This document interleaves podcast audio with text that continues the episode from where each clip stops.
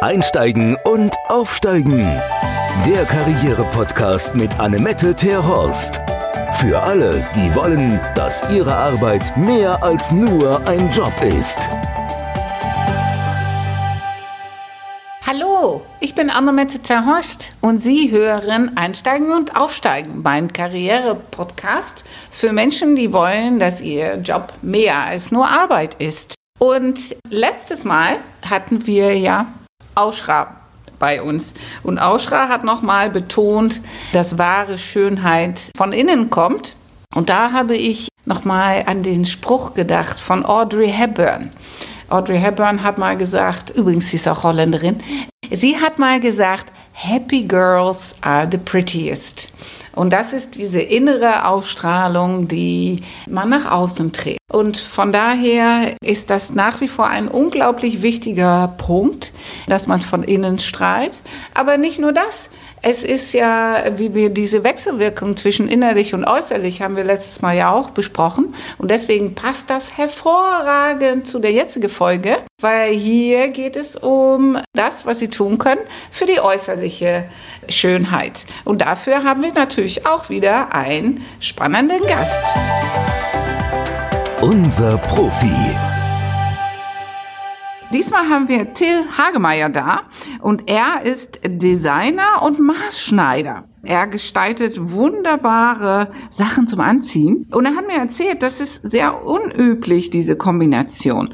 Deswegen freue ich mich, wenn wir mehr über sein Handwerk erfahren und er vielleicht damit anfangen kann, aufzuklären, wieso das denn so unüblich ist. Herzlich willkommen.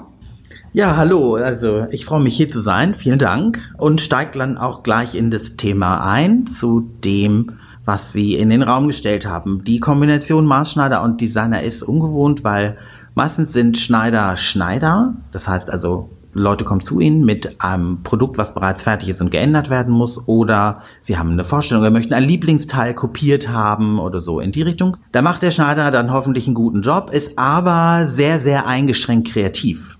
Und Modedesigner als solche haben ganz oft einfach mit dem Endprodukt nichts mehr zu tun und schon gar nichts mehr mit dem Kunden, sondern die entwerfen im Prinzip Kollektionen, Einzelteile, sportlich, klassisch, welcher Linie auch immer sie angehören, Mode, die für die Puppe beziehungsweise für Modelle fabriziert wird und dann in großen Mengen hergestellt auf den Markt geht oder auch in kleineren Mengen. Aber wie gesagt, also die sind sehr, sehr wenig im Kontakt überhaupt mit dem Endverbraucher. Dadurch gibt's natürlich, schnell gesagt, also die Haute Couture, was ja den meisten immer noch ein Begriff ist, das ist im Prinzip die, da dürfen die Designer eine Runde rumspinnen und einfach mal so in allen Richtungen extrem etwas vormachen. Und die anderen Designer, die da hinterherkommen in der Pret-à-Porter und auch in der Alltagsmode, nehmen sich das zum Beispiel, specken das ab und machen das alltagstauglich. Trotzdem ist halt vieles manchmal, dass dann Kunden davor stehen und sagen, ganz ehrlich, wo soll ich denn sowas anziehen oder wer kann denn sowas anziehen? Ist das Resultat, dass Modedesigner im Prinzip eben nicht mehr mit dem Endverbraucher im Kontakt stehen, sondern ihr Ding durchziehen und im Gegenzug dazu im Anfang der Schneider ist so der Schneider, der weiß aber auch ganz oft nicht, was ist der Trend, wo sind die Leute orientiert, was sind die aktuellen Farben, der hat dann wieder zu wenig mit der eigentlichen Modewelt als solches zu tun. Und das macht einfach die Kombination, die ich anbiete, relativ einmalig. Also in dem Sinne oder außergewöhnlich, dass ich einfach dafür sorge zu sehen, wo liegen Trends, was sind die aktuellen Farben, was sagt die Mode zurzeit an. Ich beschäftige mich aber extrem einfach damit, wer steht jetzt gerade vor mir in meinem Geschäft, wer möchte bei mir etwas kaufen, sich anfertigen lassen, mit oder ohne eine eigene Idee. Und da steht dann für mich doch im Vordergrund, es ist schön zu wissen, was die Mode ansagt, aber was braucht der Mensch, der gerade vor mir steht, am dringendsten, beziehungsweise was steht dem Mensch am besten oder was würde ich empfehlen? Oh, das ist ja super. Das sind ja dann zwei Sachen. Äh, die, das eine ist ja, welche Trends haben wir? Das wäre ganz toll, wenn Sie da ein kleines Licht drauf werfen können, welche Trends es gerade gibt. Und dann, was braucht der Mensch? Wir reden ja hier über das Karrierethema. Vielleicht können wir auch einmal darüber sprechen, was braucht Mann, was braucht Frau dann dringend in seinen Kleiderschrank.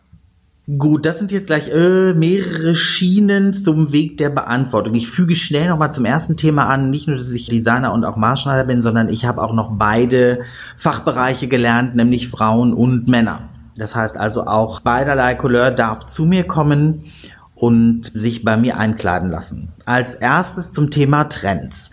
Trends gibt es aktuell wie Sand am Meer, was auf der einen Art und Weise natürlich sehr gut ist, weil man in alle möglichen Richtungen sich austoben kann.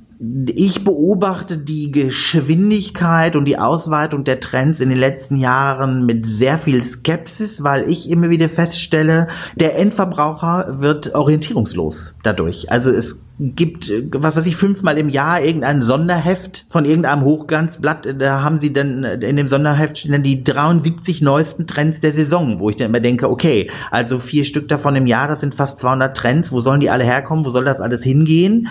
Da herrscht dann manchmal doch mehr Ratlosigkeit als mit, oh, das ist jetzt gerade angesagt, äh, das möchte ich unbedingt. Natürlich gibt es immer irgendeine ähm, Art von Mainstream oder einfach durchaus vorherrschenden Trend, aber den ganz klassischen Trend noch wie vor 20 Jahren gibt es in dem Sinne nicht mehr. Das heißt also, wenn man sich jetzt zum Beispiel auf der Straße umguckt, Sie sehen immer noch die Leute in Chinos, Sie sehen auch immer noch die Leute in den bunten Hosen, ähm, Sie sehen die ganzen Menschen in den ganz, ganz, ganz engen Jeans mit viel Stretch. Jetzt gerade seit einem guten Jahr haben gefühlt auch alle die Jeans an den Knien kaputt. Das ist natürlich ein Trend, den mag man gut finden oder nicht, aber es ist ein Trend. Da stellt sich natürlich immer noch die Frage, ob man den mitmachen möchte oder nicht. Weil das sind so Entscheidungen, das ist eben auch, das versuche ich mit meinen Kunden zu fällen, die zu mir kommen. Wie viel Trend will ich denn überhaupt an mir haben? Weil das Thema ist auch, wenn es heißt, wie sieht's aus im Berufsleben? Die Formalität und die klassische Kleiderordnung und auch an vielen Stellen werden Konventionen abgebaut in unserer aktuellen Welt, was auch einen, eine Veränderung der Alltags- und Berufskleidung mit sich bringt. Ich bin aber immer noch der Meinung, dass egal in welchem Beruf Sie eigentlich arbeiten, es wichtig ist, was sie am eigenen Leib tragen, weil auch damit bringen sie ja zum Ausdruck, wer sie sind, was stellen sie dar, wie ist ihre Position, wie wollen sie das andere sie wahrnehmen. Und das ist an den meisten Stellen fast schon unabhängig vom Trend, weil das hat einfach ganz, ganz viel wirklich mit ihrer Persönlichkeit zu tun und nicht unbedingt, was ist gerade angesagt. Also wenn Sie natürlich in einer Branche arbeiten, die äh, ganz, ganz viel mit Zeitgeschehen zu tun hat, natürlich sollten Sie trendorientiert gekleidet sein, aber letztendlich, wenn es darum geht, im Businessbereich oder im, im Berufsleben, ist es für mich persönlich am wichtigsten, dass die Menschen, die zu mir kommen, das tragen, was ihre Persönlichkeit unterstreicht, indem sie müssen sich gut fühlen und einfach auch zeigen mit, wer bin ich, beziehungsweise was sollen die Menschen, denen ich gegenüberstehe, für einen Eindruck von mir gewinnen. Ja, in der Theorie stimme ich dem voll zu. Das ist toll, aber gerne ein bisschen konkreter. Was heißt das jetzt für mich als Zuhörer, als Mann oder als Frau, wenn ich Kleidung als Instrument für meine Karriereentwicklung einsetzen will? Was soll ich denn, was soll ich denn tun? Also ein Beispiel, da lässt sich das, finde ich, immer ganz nett dran erklären. Also ich habe einen Kunden, der arbeitet in einer großen Consulting-Firma hier in Hamburg. Da gibt es im Prinzip zum Beispiel, darum finde ich den Gegensatz ganz gut, es gibt da nicht wirklich eine Kleiderordnung. Man sollte schon irgendwie, ich sage einfach mal, irgendwie einigermaßen anschaulich aussehen, wenn man dort ist, aber es gibt da keine Anzugpflicht und solche Sachen. Und er ist jemand, der kam zu mir ins Geschäft und sagte, also, Ware von der Stange befriedigt mich an vielen Stellen nicht. Mir gefällt das Material nicht. Das ist, wenn es dann trendbezogen ist, ich sehe mich dann nicht auf einmal in irgendeinem albernen hellrosa Sakko oder solchen Sachen oder gestreift oder kurz oder sowas. Das gefällt mir alles nicht. Ich möchte eigentlich doch eher einen klassischen Schnitt, zwar körpernah und so. Und ich, also ich habe einfach Lust auf gutes Material und die Hauptaussage war, ich bin gerne der bestangezogenste Mann im Raum. Das war so der Auftakt, den wir hatten, wo ich gesagt habe, okay, das finde ich ziemlich gut.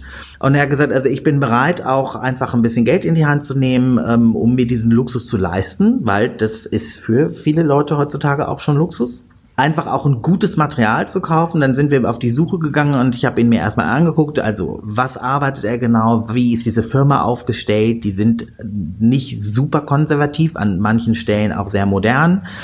Also, was ist er für ein Typ? Ne? Also Hauttyp, Haartyp, welche Farben stehen ihm gut? Und ich frage dann auch immer so, haben Sie eine Lieblingsfarbe? Wie sieht Ihr Kleiderschrank aus? Gibt es eine Farbe, die vorherrscht?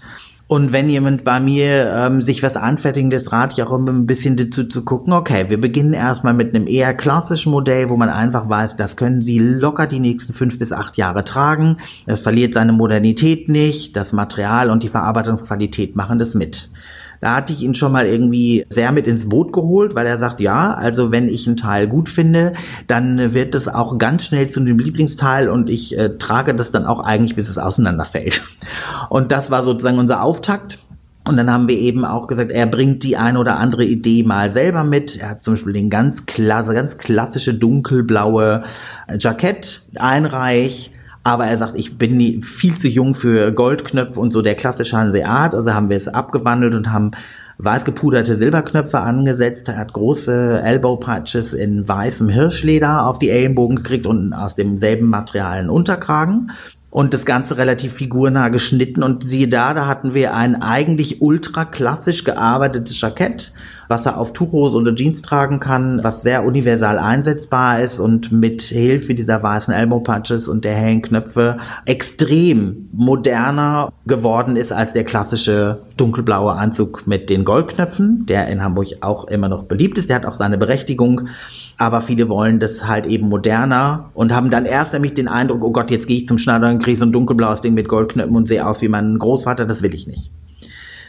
Die Frauen, die zu mir kommen, sind sehr, sehr unterschiedlicher Couleur. Also ich sag mal, es gibt äh, zum Beispiel eine Kundin, das ist eine meiner persönlichen äh, Favoriten, weil ich mich da einfach sehr austoben kann, wirklich mit, mit wunderschönen Couturestoffen, Sachen mit Stickereien, sehr, sehr aufwendig zum Teil gearbeitet, die eigentlich immer Kleider und Kostüme trägt. Und äh, ja, also an der darf ich mich austoben. Die ist auf Umwegen zu mir gekommen und ja, ist in der kulturellen Szene Hamburgs, in der hochkarätigen, sehr engagiert mit ihrem Mann die ist regelmäßig bei mir, weil die auch natürlich sehr viel Anlässe hat. Das geht vom Frühstück beim Bürgermeister bis irgendwie ist sie Gastgeberin für Konzerte, öffentliche Auftritte und so weiter.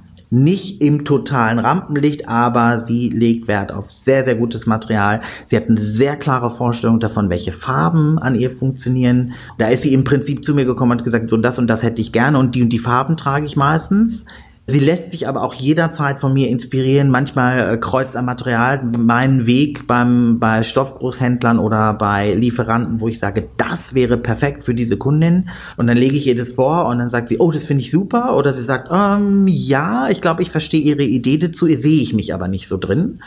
Das ist auch immer wieder neu, so ein bisschen ausprobieren. Also es geht auch nicht darum, dass ich im Prinzip für einen Kunden eine Karteikarte anlege, wo nur noch nach dieser Liste gekauft und angezogen werden darf. Man darf das immer ein bisschen modellieren. Ne? Also wieder zurück zum Trend haben wir eine Trendfarbe, die auf einmal aufpoppt Gelb, jetzt ist doch gerade gelb. Jetzt ist ja, gelb ist ein Thema, hatten wir auch schon mal, auch kombiniert mit diesem etwas unsäglichen, pudrigen Ton. Wir reden hier nicht von Nude, also dann sind natürlich auch noch immer Farbbezeichnungen ganz schwierig, dass Leute dann Dinge hören und sehen und sagen und wir über zwei völlig verschiedene Sachen reden.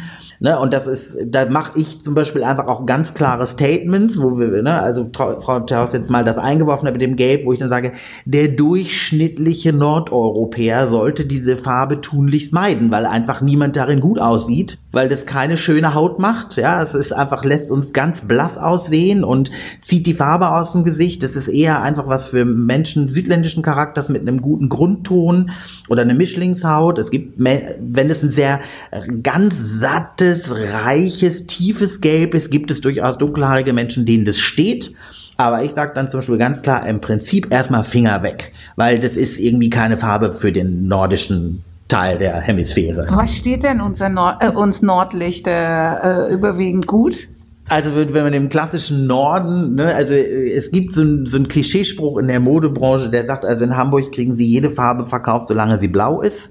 Da habe ich jetzt, also in meiner mittlerweile 20-jährigen Berufserfahrung in Hamburg, durchaus, das hat durchaus seine Berechtigung. Also, also ne, Blau ist wirklich, also hier im nordischen Bereich wirklich eine sehr, sehr schöne Farbe in jeder Variante, weil das Wasser ist in der Nähe, ne, der Himmel ist über der Stadt dann auch sehr hoch und blau zu verschiedenen Zeiten. Das ist schon irgendwie sehr, sehr schön. Auch die klassische Kombination im maritimen Bereich, also Blau und Weiß. So, nebst dem maritimen Thema sind Pastelltöne auch eben nicht jeder. Aber das ist, also, ne, es geht wirklich vom, ich sag mal, blaustichigen, relativ knalligen Rosa satte, blaustichige Rottöne. Also ich finde es immer ganz schwierig als Allgemeinaussage, weil da ist einfach doch jeder Mensch sehr unterschiedlich. Aber das ist so hier der vorherrschende Hauttyp.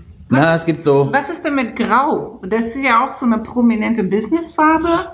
Was ist denn das mit? Steht das die meisten Menschen oder doch eher nicht im Norden?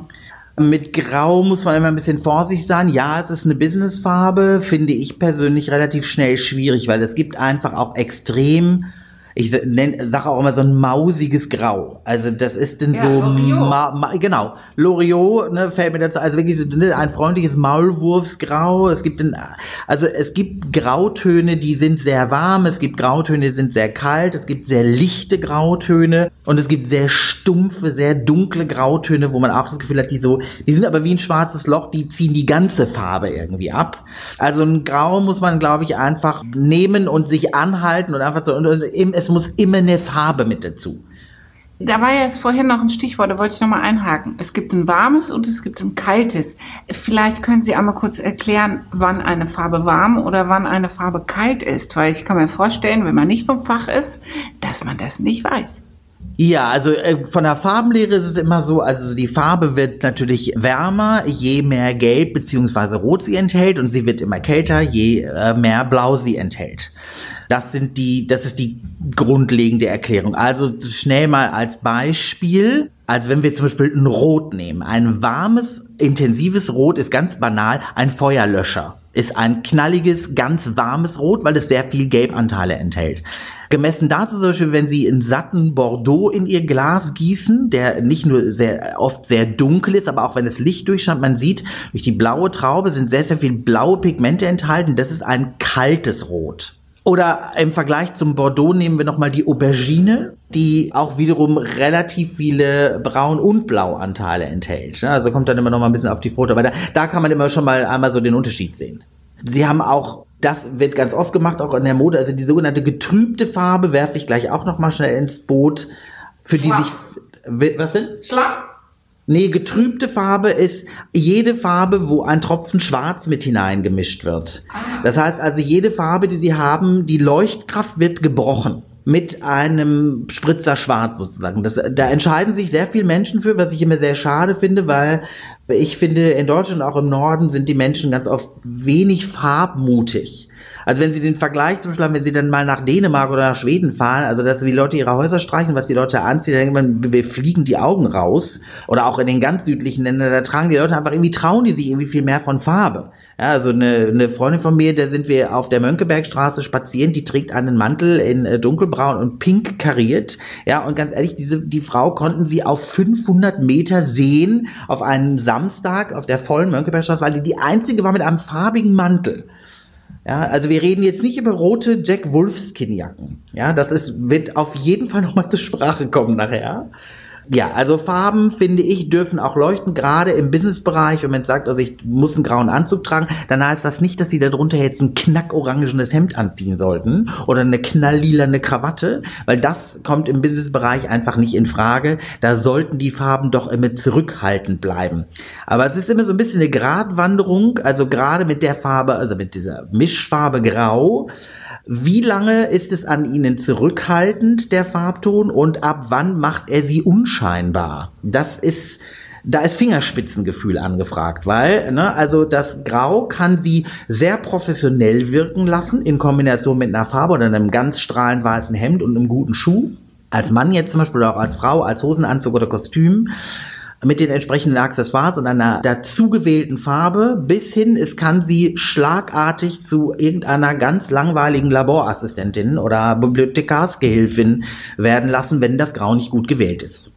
Ja, das war ein ganz toller Einblick in dem Thema Farbe und äh, was ist wichtig.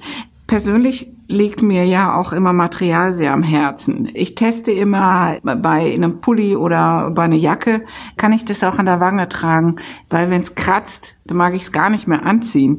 Wie ist denn das? Geht das vielen, die zu Ihnen kommen, auch so mit dem, mit dem Materialüberblick oder, oder Wünsche? Oder ist das ein Thema, was Sie ansprechen? Oder kommt das gar nicht zu tragen? Wie, was für eine Rolle spielt Materialien bei der Gestaltung? Also vom Fachlichen ganz kurz gesagt sind einmal Materialien natürlich unglaublich ausschlaggebend für das Endergebnis. Wenn Sie ein wirklich gutes Material zur Verfügung haben, in dem Fall, egal ob bei einer Frau für ein Kleid oder für einen Hosenanzug oder für Männer für einen Anzug oder Chinos oder wie auch immer, je besser das Material, desto besser natürlich auch das Endergebnis, weil einfach gute Materialien lassen sich einfach fantastisch verarbeiten, die lassen sich vernünftig nähen, die lassen sich vernünftig bügeln. Das ist aber das fachliche Thema. Das ist für mich dann, es gibt so Stoffe, wo ich mir sage, das macht auch wirklich Spaß, die zu verarbeiten. Und Stoffe, bei denen macht es nicht so Spaß. Trotzdem sollte natürlich letztendlich meine Arbeit nicht im Endergebnis darunter leiden. Persönlich, beziehungsweise auch für ihre Ausstrahlung und im Job und in allem, was sie anziehen, ist das Thema tragen zu wollen, was man gerne auf der Haut hat. Manche Menschen bezeichnen das ein bisschen als Luxusproblem. Ich finde das nicht, weil das ist wie ihre, das ist im Prinzip ihre zweite Haut. Also es umgibt sie. Es umgibt sie den ganzen Tag. Sie umgeben sich unmittelbar mit diesem Material. Und das macht was mit ihnen. Ich glaube, dass viele das unbewusst überhaupt nicht wahrnehmen. Aber wenn sie einen Pullover anziehen, wenn sie eine Hose anziehen, wenn sie einen Rock anziehen aus einem Material, wenn sie sich setzen, ihre Hände legen sich auf ihre Oberschenkel, dann berühren sie das Material. Und wenn sich dieses Material gut anfühlt, dann und sie fühlen sich wohl, dann haben sie von vornherein grundlegend eine ganz andere Ausstrahlung. Ne, dass wenn sie auch zum Beispiel sagen, in der Situation, ich möchte gerne ein bisschen auftrumpfen und heute ziehe ich mal den, meinetwegen das Kostüm aus dem superschönen Material an, dann ziehen sie das, da schlüpfen sie rein, das schmiegt sich um ihren Körper, das kaschiert, wo es kaschieren soll, das fällt an der richtigen Stelle, wie es falten soll, es, es macht keine komischen Dinge an ihrem Körper, sondern es umhüllt sie einfach, also da kann ich auch wieder einen Kunden zitieren, der immer sagt so, egal was ich mache, also egal wie ich das anziehe, also morgens, ich lege immer meine Rüstung an. Manche Frauen behaupten das über ihr Make-up. Ich finde das nicht schön in dem Fall, den Vergleich. Aber wenn wir uns anziehen, also wir rüsten uns ja auch für unseren Alltag. Und es ist eigentlich egal, was sie da für einen Job machen, wenn sie einfach das, was sie am Leib tragen, auch um sich haben wollen. Denn das beschafft ihnen persönlich, an ihrem Körper, in ihrem Alltag ein vollkommen anderes Klima und ihre ganz persönliche eigene Atmosphäre ist eine ganz andere, als wenn man sagt, okay, also ist mir egal, was ich da anhab, kann auch Synthetik sein, kann auch, weiß nicht, ich bin da nicht empfindlich, wenn es kratzt.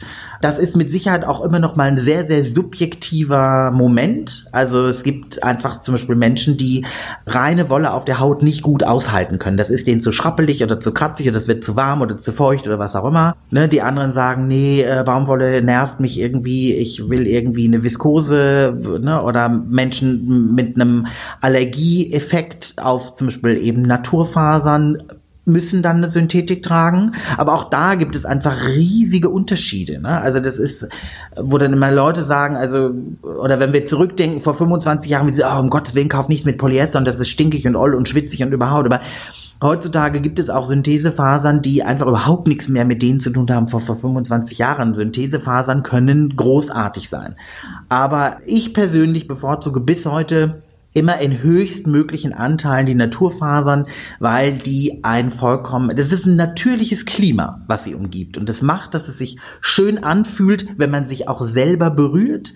Und das macht einen riesen Wohlfühlfaktor, einen Entspannungsfaktor in dem Alltag, der eigentlich für uns alle oft sehr anstrengend, sehr stressig ist, ist so dieser ganz kleine Moment von in sich ruhen können, finde ich sehr, sehr wichtig für den Alltag. Ah, das ist ja ein tolles Schlusswort. Das Wohlfühlen ist ja wichtig. Ich hatte mal eine Kundin, wir hatten hier Fotoshooting fürs Bewerbungsfoto und sie hatte schon ein Outfit an, den sie sich extra fürs Foto zurechtgelegt hatte. Und dann sagte sie, und jetzt ziehe ich mir nochmal meine Gewinnerbluse an. Und das ist so ein bisschen so, das ist wichtig, weil wenn man sich, wir alle haben Lieblingsoutfits, wo wir sagen, wenn ich das anhab, dann geht nichts mehr schief.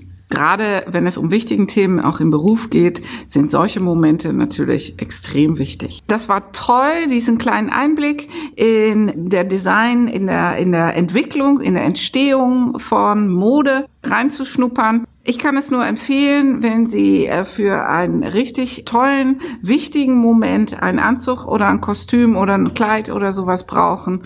Gehen Sie zu Till Heigemeier. Wunderschöne Sachen. Die, wie immer, sind natürlich die Kontaktdaten auch unten in den Shownotes zu sehen. Und ja, wir freuen uns, wenn Sie auch weiterhin beim Podcasten mit dabei sind. Wenn Sie weitere Themen, wenn Sie Till noch mal hören wollen, schreiben Sie uns gerne. Sie kennen das info at econnects.de und wir freuen uns natürlich auch über Sterne. Vielen Dank. Bis dann. Tschüss. Ich sage dann auch von meiner Seite nochmal äh, vielen Dank, dass ich da sein durfte und fürs Zuhören und tschüss. Hausaufgaben. Ja, und das ist dann auch gleich die Hausaufgabe für dieses Mal. Überlegen Sie mal, bei welches Outfit bei Ihnen nichts mehr schief geht. Und Sie haben ja gehört, von welchen Faktoren das alles abhängig ist. Von daher ist das ja für Sie doch mal sehr wichtig und schauen Sie einfach in Ihr Kleiderschrank. Unser Ausblick.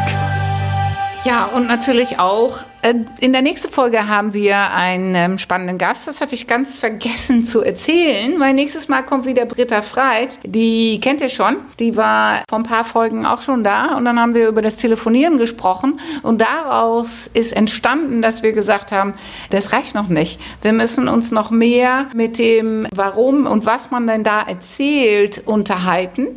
Vielleicht kennt ihr das schon, der sogenannte Elevator Pitch.